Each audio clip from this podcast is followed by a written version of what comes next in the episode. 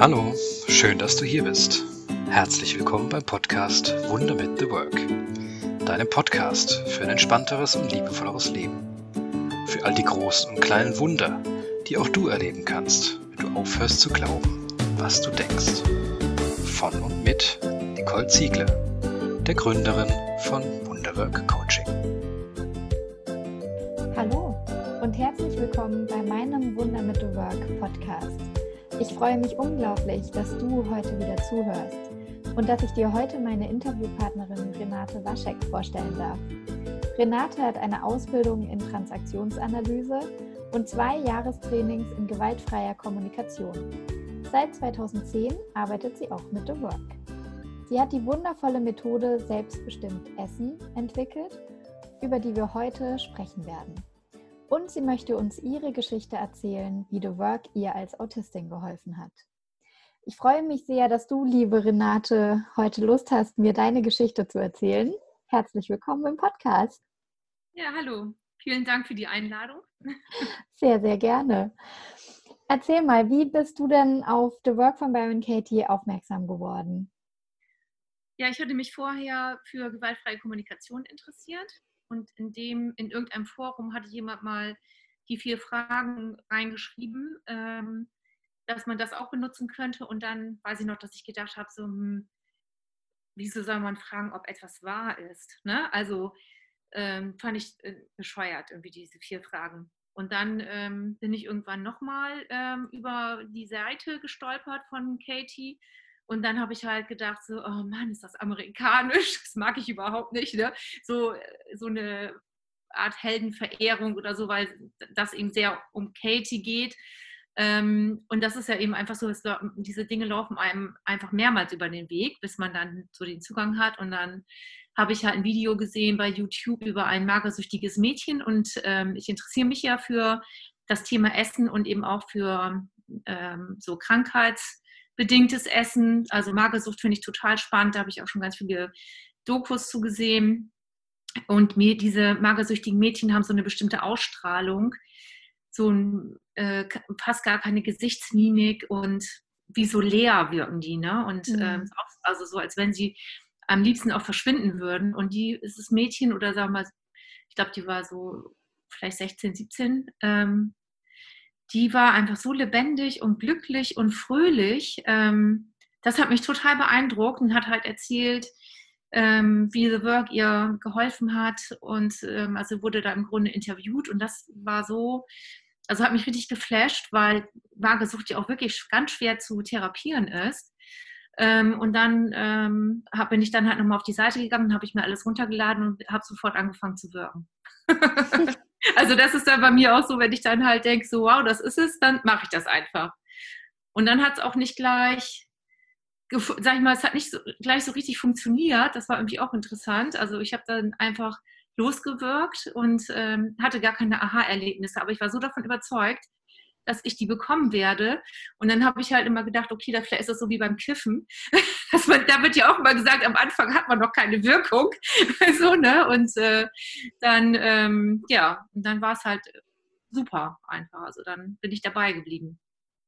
Spannender Vergleich. Wir haben auch ein Aha-Erlebnis und danach nicht mehr. Äh, und dann hören sie auf, ne? weil sie meinen, es müsste immer so dieses, dieser Wow-Effekt sein, wenn man die Work macht. Mhm. Äh, aber das arbeitet ja im Grunde unterirdisch, sage ich jetzt mal so. Ne? Also, dass ja. eben im Unterbewusstsein das geändert, verändert wird oder sich das verändert, was wir glauben über uns selber, die anderen und die Welt. Und wir haben auch keinen Einfluss darauf, wie sich das ändert. Das finde ich auch total spannend. Also man kann einfach so Work machen und dann kann man gucken, wie man die Welt anders wahrnimmt, wo man sich anders fühlt oder anders reagiert oder Leute mag, die man vorher nicht mochte. Das ja. ist immer so ein Überraschungspaket, ne? Das finde ich total super. Ja. Wie hat sich denn ähm, seitdem dein Leben dank The Work verändert? Ähm, es gelingt mir immer mehr im Hier und Jetzt zu sein. Mhm. Und ich hatte auch ungefähr zu der Zeit, als ich mit, mit The Work angefangen war, äh, Eckhart Tolle das erste Mal gelesen und habe im Grunde nichts verstanden. ja, und äh, wusste aber, dass das wichtig ist, was er sagt. Aber ich, und ich war auch total enttäuscht, dass er gesagt hat, es gibt nur das Jetzt. So, ne? Also, ähm, und dann war mir ziemlich schnell klar, dass ich, ähm, dass The Work der Weg ist, um ihn zu verstehen. Mhm. Das ist auch so. Also jetzt äh, lese ich gerade eine neue Erde. Ich glaube, das sechste Mal oder so. Ich lese das jeden Abend dann immer zum, vom Einschlafen, weil jedes Mal entdecke ich wieder was Neues. Ähm, und ähm, ich verstehe es jetzt. Und das liegt daran, weil ich äh, eben einfach The Work, über, also The Work wirklich sehr intensiv auch äh, verwendet habe. Ne? Also wenn ich etwas mache, mache ich das meistens sehr intensiv. Also ich habe mehrere Kladden voll geschrieben mit ähm, Works. Und ähm, ja, wie hat sich mein Leben verändert? Ich bin viel entspannter. Ich finde, also, ich, was ich auch zum Beispiel super entspannt finde, das hatte Katie mal gesagt, ich, wenn man die Idee hat, dass man duschen will, dann weiß man erst, ob man duscht, wenn man in der Dusche steht. Ne? Und das ist auch eigentlich so ein ähm, Prinzip, wie ich lebe, dass ich dann, also ich bin viel, viel mehr, wie gesagt, im Hier und Jetzt und auch, wenn irgendjemand sagt, ähm, ich besuche dich dann und dann, dann ähm, ist mir das total klar, dass ich erst weiß, ob er mich besucht, wenn der eben da ist. Ne? Und das ist so entspannt. Ich bin auch überhaupt nicht da nachtragend und eben was einfach auch äh, wirklich, also das war auch wirklich der Anfang ähm, wegen meiner Autismusdiagnose, dass The Work mir im Grunde so die erste Erlaubnis gegeben hat, so zu sein, wie ich als Autistin sowieso schon bin. Das ist, fand ich auch total äh, spannend, weil die Diagnose hatte ich ja erst 2016. Mhm. Und ähm, ich habe aber schon länger darüber nachgedacht, ob ich äh, Autistin bin, seit Rainman, eigentlich seit dem Film. Wobei ich ja nicht Rainman bin und deswegen hat das halt sehr lange gedauert, bis ich dann doch äh, mir die Diagnose, mich der Diagnose gestellt habe. Und ähm, zum Beispiel ist das ja so bei The Work, dass man so eine Übung hat, ähm, Dinge wortwörtlich zu verstehen. Und das kann ich einfach sowieso. Ne? Beziehungsweise ich kann es nicht anders, sagen wir mal so. Ne? Ja. Also äh, ich verstehe alles wortwörtlich. Ne? Und ähm, das ist auch total entspannt. Ähm, und ich verstehe zum Beispiel auch Ironie, aber ich habe irgendwann entschieden, dass ich das nicht mehr verstehen will, weil ich es zu anstrengend finde und ich auch Ironie unnötig finde. Ich habe früher auch, war ich auch ganz viel ironisch. Und dann habe ich das halt, ähm, habe ich damit aufgehört, weil ich gemerkt habe, ich äh, schaffe damit Distanz zu anderen Menschen und das wollte ich halt nicht. Dann gibt es ja noch diese Aufgabe bei The Work, ähm, was äh, ist es, was, äh, wofür du dich am meisten schämst? Mhm. Da habe ich zum Beispiel gar nichts. War, da war das ein bisschen eher so, dass ich dann dachte, okay, jetzt ich bin wieder irgendwie unnormal, ne, weil ich nichts habe, wofür ich mich schäme. Weil für mich, und ich denke mal, anderen Autisten geht das auch so, ist das eher so, dass ich ähm, da gar, gar nicht unterscheide, was sage ich anderen oder was sage ich denen nicht. Also das war eher so, dass ich dann halt auswendig lernen musste, ähm, was etwas ist, was man nicht erzählt, also was man vielleicht nicht an der Kasse im Supermarkt erzählt, zum Beispiel, ne, sondern ähm, was man dann eben ja vielleicht gar nicht erzählt oder nur den besten Freunden oder so. Äh, und das habe ich halt alles auswendig gelernt, damit ich da nicht irgendwo anecke. Aber man kann natürlich nicht alles auswendig lernen. Und ähm, ja, dann äh, passiert mir das halt immer wieder. Und da kommt mir aber die Work auch wieder entgegen, weil mit dieser Übung, wofür ich mich am meisten schäme, ist ja eigentlich, der Sinn ist ja, dass man das so macht, wie ich das sowieso schon mache. Ne? Ja. Ne? Und äh, ja, das ist, ähm, also das war einfach mit The Work, dass mir, also das war auch, als ich beim, ähm, bei der School war, weiß ich nicht mehr genau, wann das war, 2012, glaube ich, da ist mir das das erste Mal nochmal so richtig klar geworden, dass das eigentlich so etwas ist, was mich, glaube ich, fasziniert. Weil auch so diese Art zu denken, diese Work-Denke, ne? so ich weiß erst, ob ich dusche, wenn ich unter der Dusche stehe. Es ist einfach, hat einfach so eine Logik. So, also ich sage dann halt immer, ich habe so ein geradeaus-Denken. Ich interpretiere auch nicht, wenn mir jemand was sagt. Ähm, und ich ähm, bewerte das auch nicht. Ich nehme das halt alles ernst und ähm, das ist das eigentlich auch, ähm, dass ich damit aufhören kann, zu das zu üben, es anders zu machen. Ne? Mhm. So würde ich das vielleicht, weiß nicht, kann ich mich da verständlich ausdrücken? Also ich kann dich, äh, ich kann dich total gut verstehen. Ähm, okay. Ich hoffe, alle anderen auch. Und ähm, ich habe ein, ein total schönes ähm, Beispiel. Ähm, mhm. Darf ich das erzählen von deiner Freundin Birte, das sie uns erzählt hat? Und zwar ähm, hat sie, Und zwar hat sie, hat sie mir erzählt, ja. dass, dass sie äh, Umzugshilfe gebraucht hat. Ja.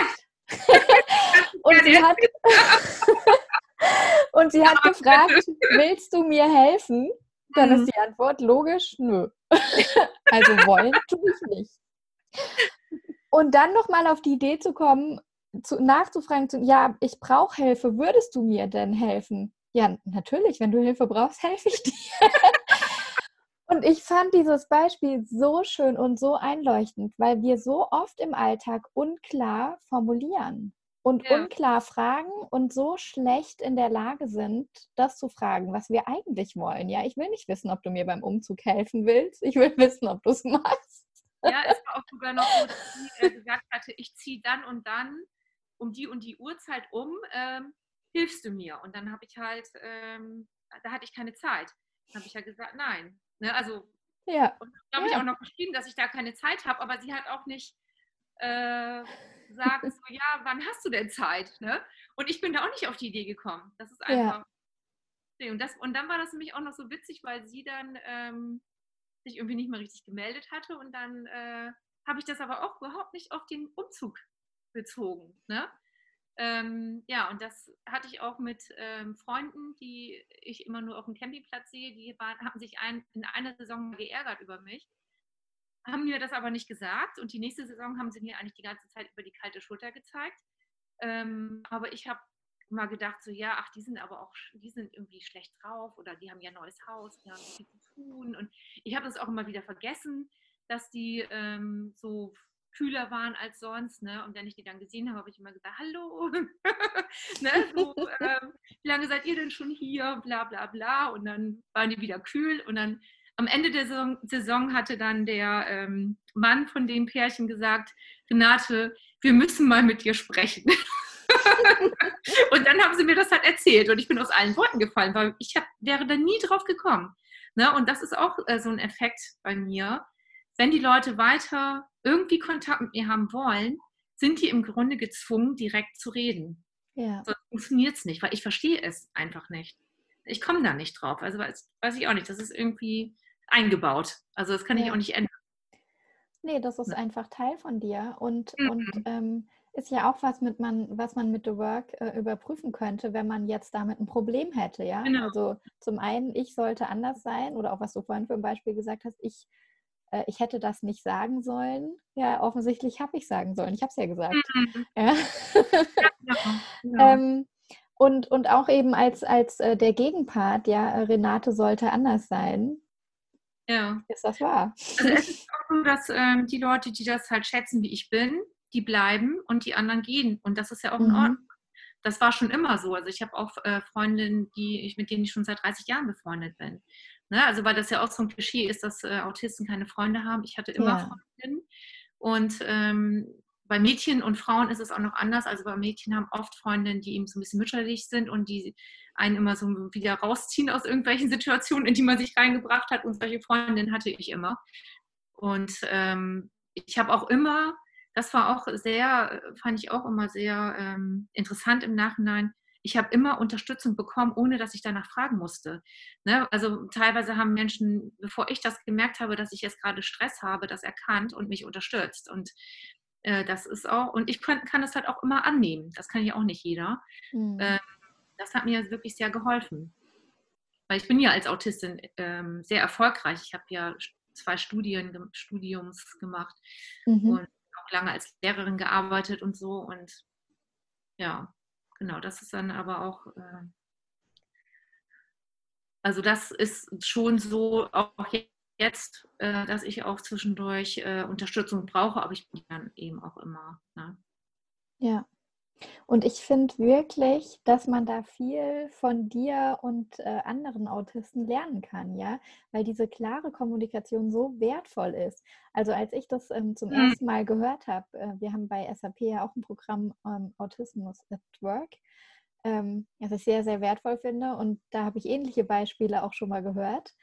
Und ich war zu dem Zeitpunkt schon Mutter mhm. und ich, das hat mir so eingeleuchtet, was die gesagt haben. Ich fand das so nachvollziehbar, dass wir so oft Sachen sagen, die wir überhaupt nicht so meinen. Du fragst, wie geht's dir? Und eigentlich wirst du nur hören, gut, ja, Mhm. also du willst gar nicht die Lebensgeschichte von dem anderen hören. Ja, du willst nicht, dass der jetzt heulend vor dir zusammenklappt. Ja. Ähm, und, ähm, und ich finde es so wertvoll, dass ich ab da angefangen habe, wirklich darauf zu achten, äh, dass ich das sage, was ich meine, was ich eigentlich sagen möchte. Und gegenüber Mhm. Kindern habe ich bemerkt, ist das wahnsinnig wertvoll. Also wenn ich eben zu meinem Kind nicht sage, magst du mir mal helfen, den Tisch abzuräumen, sondern ich gleich sage, was ich will, nämlich nimmst du bitte deinen Teller und trägst ihn in die Küche, dann funktioniert es auch, ja. Oder mein Kind sagt eben nein, okay, und dann weiß ich, woran ich bin, ja. Ja. Ähm, Ja, also diese klare ist so Kommunikation einfach. ist überall im Leben total hilfreich, finde ich, wenn wir aufhören, Mhm. so in Floskeln zu denken. Ja. Also das hat mir ja in der Schule auch total geholfen, ähm, also als Lehrerin zu arbeiten, weil ich einfach immer klar und direkt bin und ähm, selbst wenn ich einem Schüler sage, so diesmal hast du wirklich richtig gut gelesen, äh, Mhm. obwohl, ne, dann weiß er das zu schätzen, dass es ohne Wertung ist. Ne? So, und ähm, da hatte allerdings hatte auch eine Schülerin eine Schildkröte gemalt und hatte mich dann gefragt, ob das wie eine Schildkröte aussieht. und da habe ich gesagt, nein. und dann hat sie erst mal zwei Tage nicht mit mir gesprochen. Mhm. So, und sie, sie war schon sehr gut gezeichnet. Also man konnte erkennen, dass es eine Schildkröte ist, aber sie war eben nicht genau wie eine Schildkröte. Ne? Und ja, solche Sachen passieren mir dann natürlich auch, aber die äh, Schüler nehmen mir das dann irgendwie auch nicht krumm. Beziehungsweise, wenn die mal irgendwas sagen und ich verstehe das nicht, dann erklären die mir das auch eigentlich ziemlich schnell. Oder ich kriege es auch gar nicht mit, wahrscheinlich. Mhm. Aber dann braucht man das ja auch nicht mehr zu sagen. Ja. Wie hat dir denn, ähm, also dir im Speziellen, ähm, The Work denn geholfen, als du deine ähm, Autismusdiagnose bekommen hast?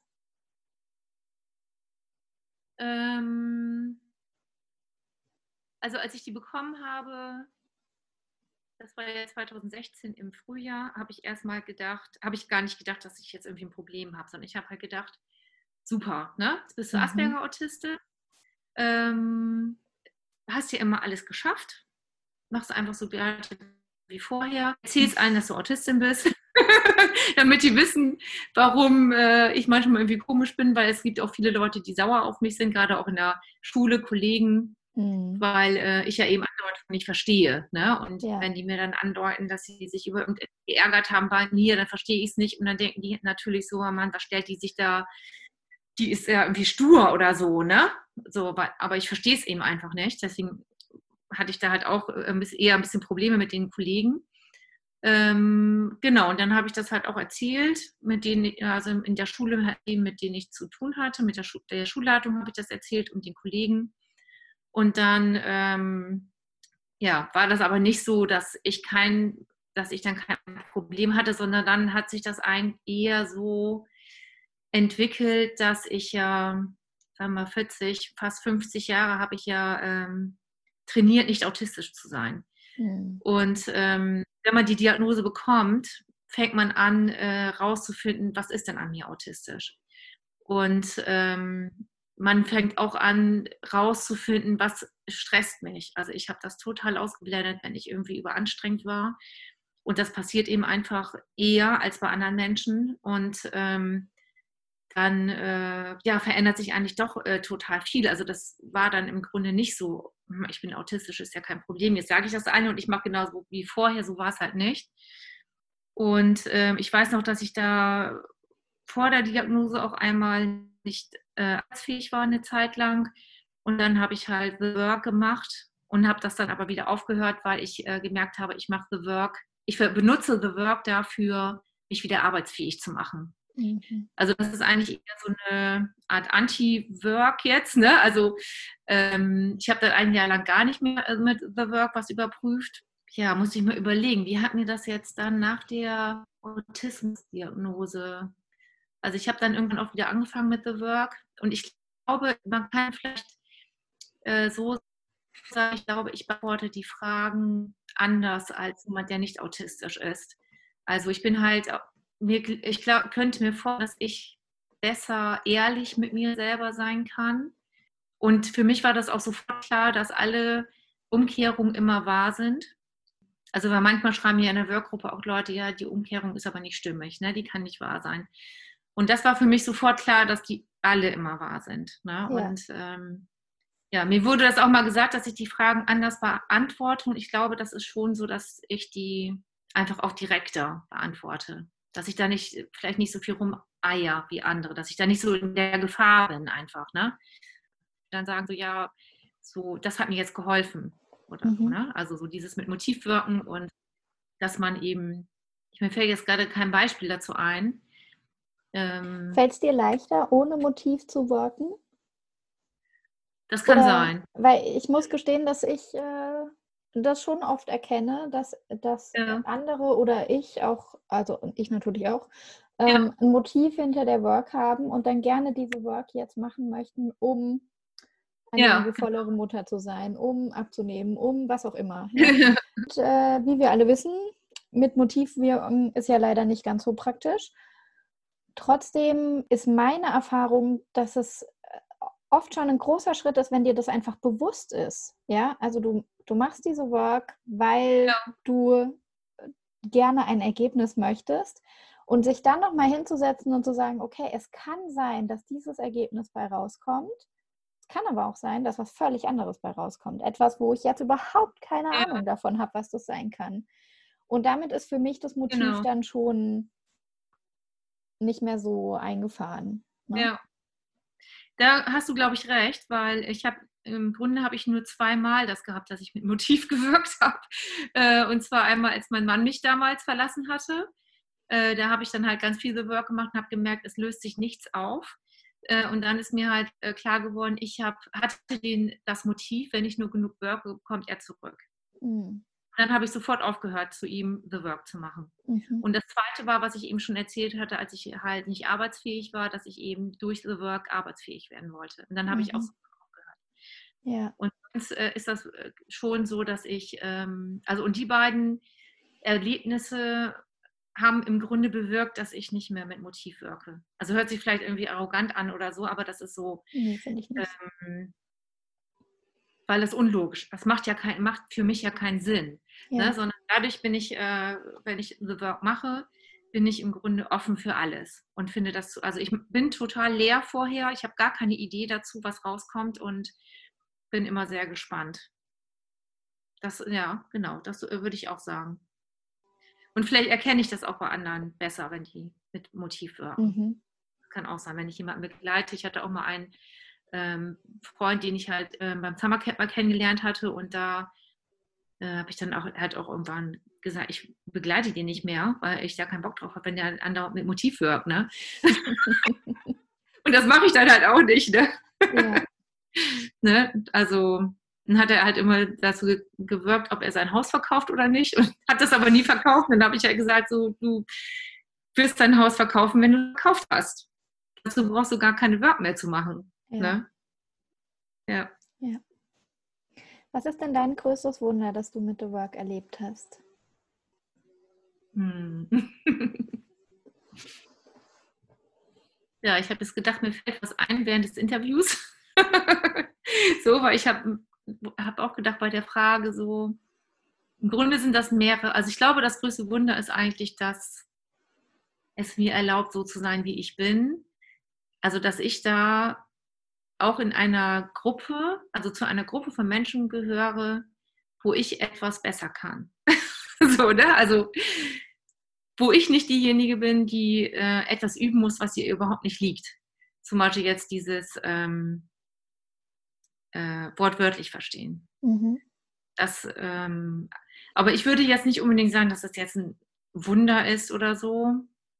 Gut, ich meine, es war vor der Diagnose 2015 hatte ich einen äh, Burnout und da war ich sehr verzweifelt, weil mir klar war, ich werde niemals so sein wie die anderen, mhm.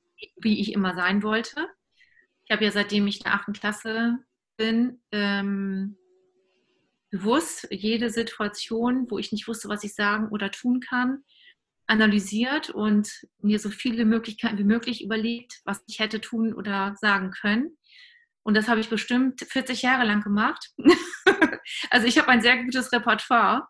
Das Problem ist bloß, je besser man wird, umso mehr ist es auch so, dass die Leute auf einen zukommen Und dann muss man wieder neue Sachen auswendig lernen. Ja? Und äh, das war 2015, dass dann äh, eine Kollegin gesagt hatte, kommst du mit, wir können ja im Schulhof Kaffee trinken. Und ich gedacht habe so, wow, ne? also das ist halt für mich die, die totale Herausforderung.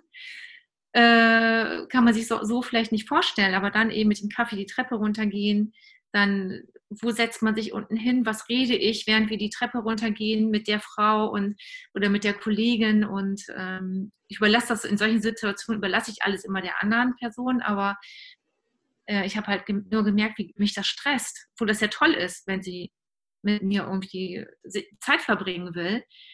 Ähm, aber für mich war das total anstrengend und deswegen ist das, könnte man vielleicht sagen, ähm, dass ich mit der, dass die Work mir geholfen hat, mir immer mehr zu erlauben, einfach so zu sein, wie ich bin. Und das hatte letztens auch sogar mein Arzt gesagt, dass ich das jetzt mache. halt, äh, einfach, ich überlege nicht mehr, also ich reglementiere mich nicht, also wenig, sagen wir mal. Man kann sich ja nicht gar nicht, gar nicht reglementieren, aber ich mache das wenig und wenn ich irgendwas sage, was halt schief läuft oder jetzt mit Birte, wir sind immer noch total gut befreundet. Also entweder die Leute halten das halt aus oder ja, wissen das zu schätzen, was ich auch zu bieten habe oder eben nicht. Und ja, ja ich liebe das einfach so zu sein. Also ich liebe es auch, Autistin zu sein. Auf jeden Fall. Also wenn es eine Pille gäbe, ich würde die nie nehmen. Niemals. Und für mich klingt das definitiv wie ein Wunder. Also du hast gerade gesagt, du weißt ja nicht, ob das, das ist so normal für dich. Also natürlich ist es ja Teil von deinem Leben. Aber für mhm. mich klingt das wie ein Wunder. Wie viele Menschen erlauben sich das nicht, einfach sie selbst zu sein? Die denken, bei jedem Schritt darf ich mich so zeigen, darf ich so sein. Und ich kenne das mhm. ja auch sehr, sehr stark von mir. Ich bin, ich bin stark, also leider oder auch Gott sei Dank, da streiten sich noch meine Geister drüber, ähm, extrem stark ausgeprägt hochsensibel. Und mhm. ich habe 30 Jahre lang von meinem Leben geglaubt, ich komme von einem anderen Planeten und bin hier ausgesetzt worden. Irgendwas stimmt hier nicht. Mhm. Niemand ist so wie ich und ich habe, ich weiß genau, was du meinst, wenn du sagst, ich habe die ganze Zeit versucht, wie die anderen zu sein, ja. Mhm. Ähm, und ich habe aber so einen extrem stark ausgeprägten Gerechtigkeitssinn. Ich kann einfach nicht den Mund halten, wenn ich mit, ich kann das nicht, wenn ich mitkriege, dass irgendwas ungerecht läuft. Ich kann das nicht, egal wie oft man zu mir sagt, jetzt nimm das mal nicht persönlich, das geht dich doch gar nichts an, du musst dich da nicht einmischen. Ich weiß nicht, was ich da für Millionen Sätze gehört habe. Ich kann das nicht. Ich fühle so sehr mit mit den anderen Personen ich habe überhaupt auch Jahre gebraucht, bis ich verstanden habe, das sind gar nicht meine Gefühle. Ähm, ich fühle wirklich, was die anderen fühlen. Und das, ich kann das so gut verstehen, wenn du sagst, ich habe versucht zu sein wie die anderen. Und es ist so schwer, weil man das nie mhm. erreicht. Man kann einfach nicht sein wie die anderen, wenn man nicht so ist. Ja? Nee. Und auch mir hat The Work total geholfen, mir selbst zu erlauben, anders zu sein. Ja. Mhm hier auf der Straße, das überfahren worden ist und alle fahren rücksichtslos dran vorbei und ich halte an und rufe die Polizei und sorge dafür, dass das ähm, ja. wegkommt, dass keiner mehr diesen Anblick ähm, sehen muss, dass das, mhm. ja, wenn es lebt, behandelt wird, was auch immer, ja. Ähm, ich kann einfach nicht dran vorbeifahren, ja, und selbst wenn ich auf dem Weg zur Hochzeit bin, nicht. Also das ist, ähm, das, das ist einfach Teil von mir und auch da ähm, ich finde es super wertvoll, sagen zu können, und ich erlaube mir das jetzt. Ich bin so mhm. und das ist okay, dass ich so bin. Ja. Ja. Und das, also für mich ist das definitiv ein Wunder. okay. also gar ein sehr schönes. Mhm. Hast du ähm, von den Work-Fragen eine Lieblingsfrage? Und wenn ja, welche? Ähm, also ich finde äh, am stärksten die Umkehrung. Die mhm. funktioniert also man muss aber die Fragen, man muss vorher durch den Prozess gehen. Ja. Ähm, nur einfach umkehren, das ähm, funktioniert nicht, denke ich mal. Und die Umkehrung finde ich äh, super, weil einfach das so eine Herausforderung ist. Ne? Also wenn, ähm, was weiß ich, man sagt, mein Vater ist brutal oder sowas und dann das Gegenteil, mein Vater ist nicht brutal oder ich bin brutal. Also das ist, ähm, finde ich, ist der Wahnsinn und das ist ähm, sehr erhellend immer. Also das gefällt mir eigentlich am besten. Und ansonsten mache ich eigentlich alle Fragen, also die ersten beiden auch, die betrachte ich so als Türöffner, ne, dass man so, dass man dem eigenen System so das erste Mal so eine Tür öffnet zu dieser Idee, dass es vielleicht nicht wahr sein könnte. Finde ich sehr wichtig. Ja. Und die dritte und die vierte Frage ist ein bisschen wie äh, progressive Muskelentspannung, finde ich. Ne? So dass man erstmal geht man so in, wie ist es, wenn ich es glaube? Und man ist dann ja auch total angespannt und gestresst und äh, sowas alles. Und dann kommt man halt in die Entspannung. Ne? Also mit der vierten Frage. Also bei den Fragen, jetzt wüsste ich gar nicht, welche. Ich, die find, ich finde die einfach perfekt. Hm. Nacheinander folgen. Und die Umkehrungen, finde ich, äh, sind einfach so ja die Krönung dann. ich finde dein Beispiel mit der progressiven Muskelentspannung total einleuchtend. Warum bin ich da noch nicht drauf gekommen?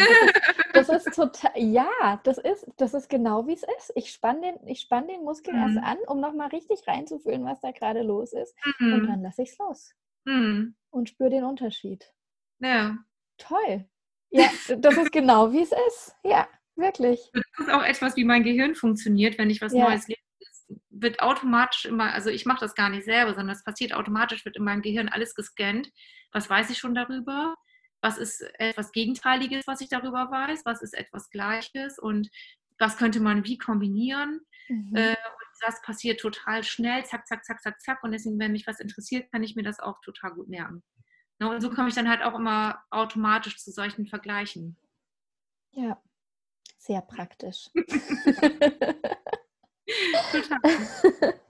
Wie bist du denn auf die Idee zu selbstbestimmt Essen gekommen? Ja, das war äh, 2009 in meiner ersten Jahresausbildung für gewaltfreie Kommunikation. Da hatte ich dann äh, wieder versucht, irgendwie abzunehmen mit, ähm, eben mit diesem berühmten Punktesystem. und damit hatte ich schon mal sehr gut abgenommen und äh, dann äh, funktionierte es aber irgendwie nicht. Und dann habe ich halt mich so selber verarscht die ganze Zeit, dann na, kann man ja sagen, okay, ich, das esse ich jetzt noch, dann ziehe ich das vom nächsten Tag ab. ja, oder das ist dann 11 Uhr abends, ne? ach, kann ich auch vom nächsten Tag schon nehmen, so, ne? Oder äh, so habe ich das dann, also ich, es ist mir einfach nicht gelungen, diese Punkte einzuhalten. Das, obwohl es mir, obwohl es ja schon mal super geklappt hatte.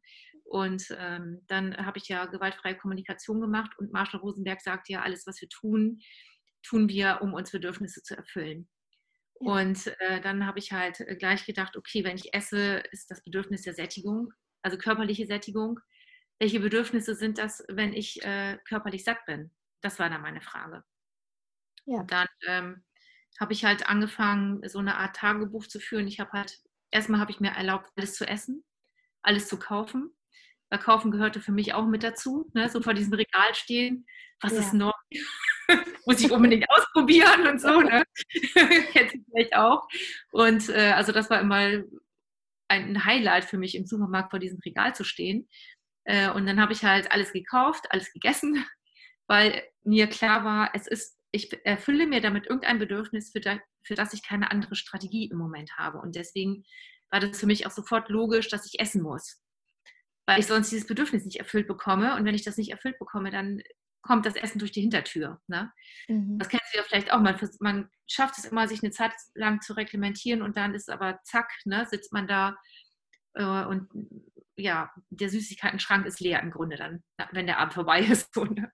ja. und man überhaupt nicht kontrollieren. Ähm, genau, und dann habe ich das halt immer aufgeschrieben, monatelang. Also daraus ist dann auch die Entdecke deinen Schatzübung entstanden später.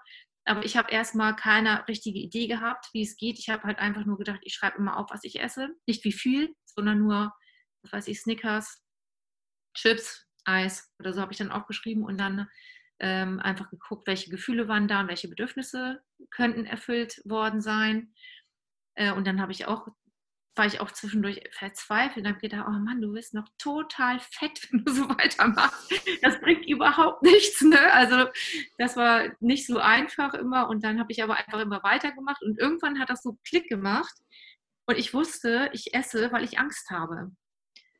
Obwohl, wenn mich jemand gefragt hätte damals, hast du vor etwas Angst, hätte ich gesagt, nein. Ne? Also, und das ist natürlich der Effekt, den das Essen auch macht, weil ich ja esse, bevor ich Angst überhaupt bewusst spüre. Ähm, und dann, und irgendwie durch dieses Gefühl und Bedürfnis aufschreiben, ah, wurde mir das klar, ich esse, wenn ich Angst brauche, wenn ich Sicherheit brauche, äh, wenn ich Angst habe und wenn ich Sicherheit brauche.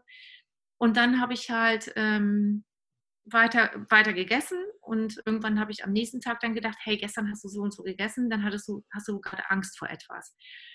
Und dann habe ich halt in meinem Leben geguckt, was könnte mir gerade Angst machen. Und das waren dann irgendwie so Sachen, irgendwas mit Kollegen vielleicht, dass ich mich nicht traue, irgendwas zu fragen oder dass mir irgendwo Informationen fehlten oder dass irgendwas, ähm, ich eigentlich irgendwas bereinigen möchte im Freundeskreis oder so und das nicht, also irgendwie so ignoriert habe. Und dann äh, habe ich halt immer, wenn ich das gefunden hatte, was mir gerade Angst macht, habe ich halt versucht, dafür eine Lösung zu finden. Mhm und das auch durchgeführt. und so habe ich das halt trainiert, Angst mit Angst umzugehen, ohne sie zu spüren.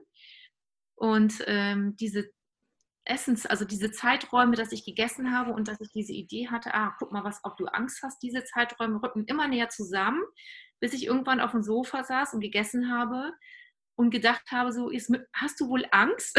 ne? Aber ich habe es immer noch nicht gespürt. Ähm, das war total spannend und habe dann wieder geguckt, was ist es, was mir Angst macht.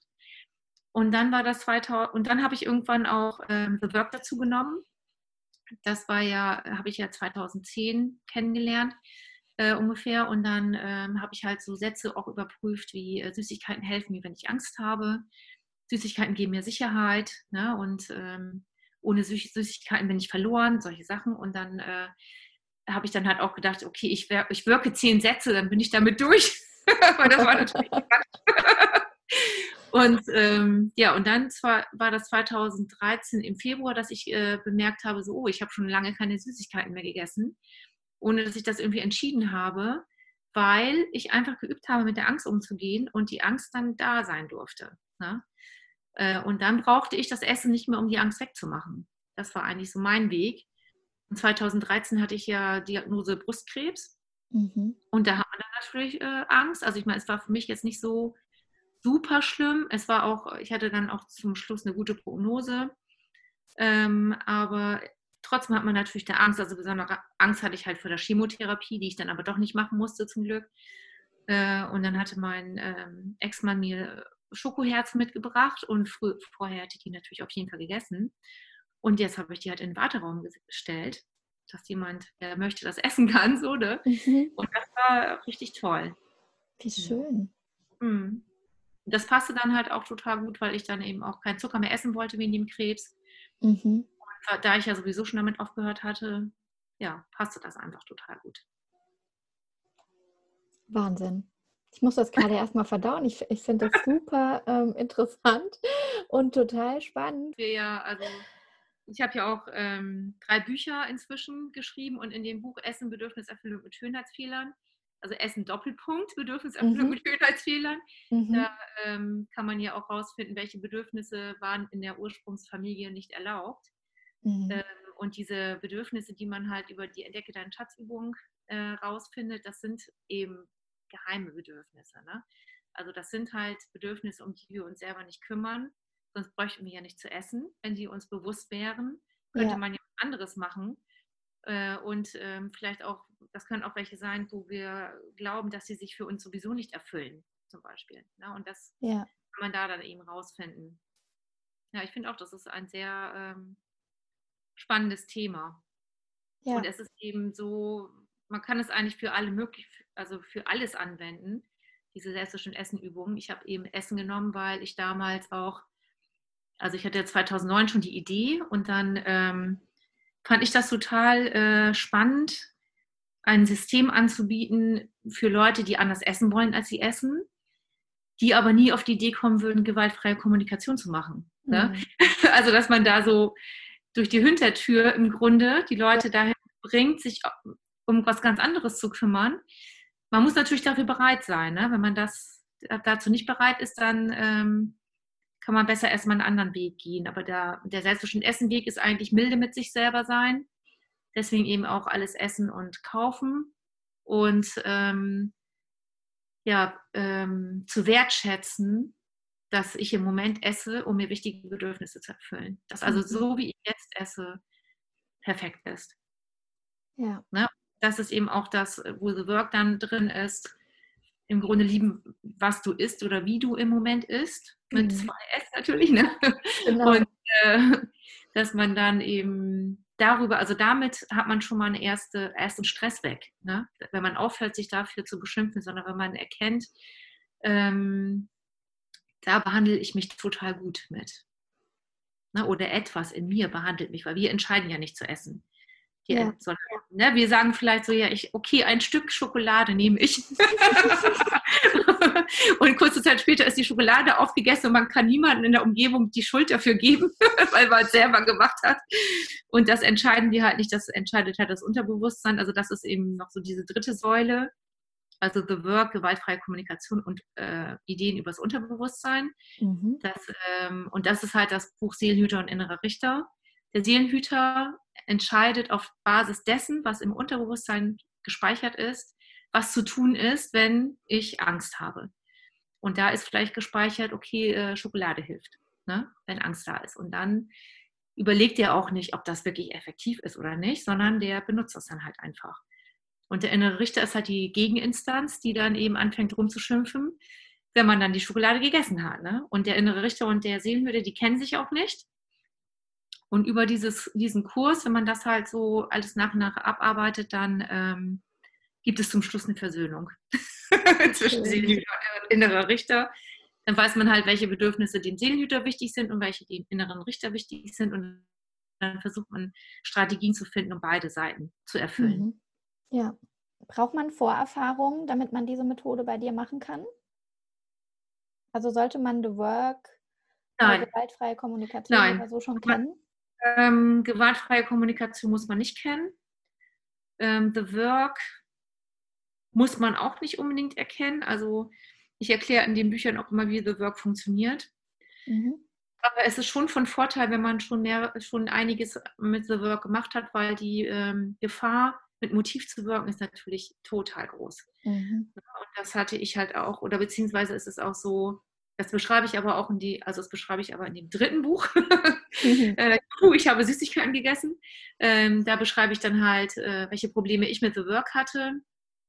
Und ähm, weil ich hatte da schon ganz viel mit The Work überprüft und hatte nie Probleme, irgendwie Antworten zu finden oder Beispiele für die Umkehrung zu finden. Und ähm, als ich da mit Essen angefangen bin, das zu überprüfen, da bin ich richtig in Stolpern geraten. Ne? Also, dass ich dann bei der 3 keine Antwort wusste oder zu den Umkehrungen nichts gefunden habe. Oder wenn ich dann was gesagt hatte, eine Antwort hatte, dann fand ich die irgendwie so banal. Also nicht irgendwie weltbewegend so, ne? Und äh, ja, und dann habe ich eben einfach weitergemacht.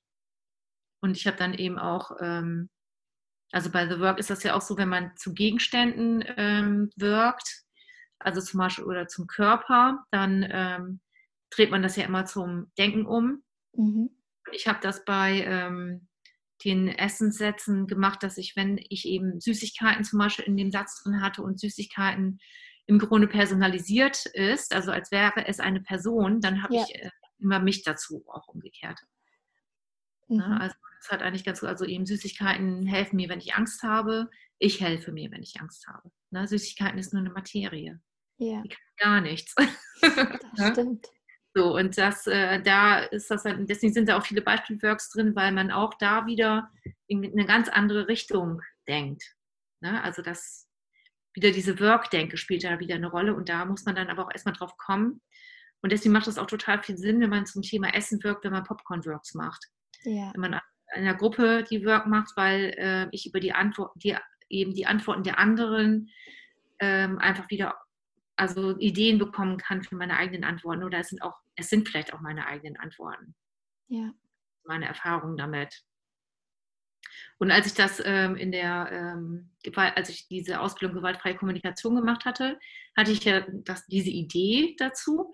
Ähm, und dann habe ich halt, wollte ich halt wissen, was andere Leute von dieser Idee halten und habe mich aber nicht getraut, in der, ähm, in dieser Übungsgruppe, also in dieser Ausbildungsgruppe die Leute anzusprechen, die übergewichtig sind, äh, sondern habe dann halt zwei Schlanke angesprochen. und dann äh, haben beide gesagt, dass das ihr Thema ist. Das fand ich auch total spannend. Ja. Die eine Bulimikerin und ähm, die, mit die andere, mit der bin ich auch immer noch befreundet, ähm, die war dann auch äh, Teilnehmerin meiner ersten Übungsgruppe, wo ich dann halt die, also getestet habe, ja. Übungen funktionieren können und so. Ja, spannend. Ja, ist sehr spannend, finde ich auch. Also deswegen ist es, es ist halt nicht jetzt unbedingt für Übergewichtige, es ist auch nicht unbedingt zum Abnehmen.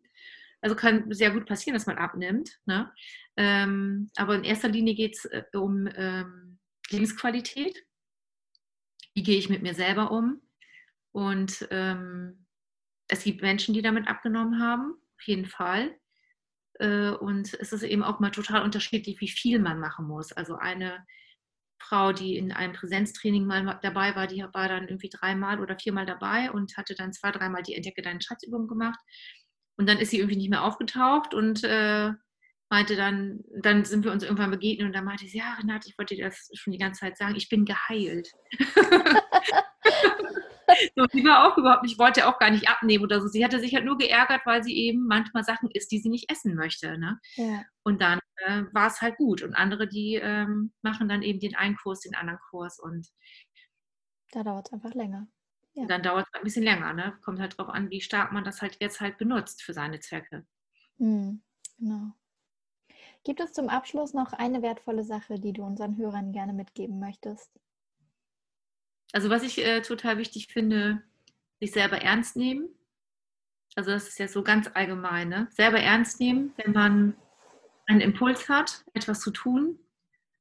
So wie du jetzt auch gesagt hattest vorhin mit dem Helfen, also dann die Polizei anrufen, dass man ähm, sieht, wer man selber ist, wie man selber ist und das halt lebt. Mhm. Das finde ich äh, sehr toll, wenn man das macht. Und dass man eben, äh, das ist jetzt eben auch nochmal Byron Katie, dass man sich Liebe, Wertschätzung, Anerkennung selber gibt und nicht im Außen holt.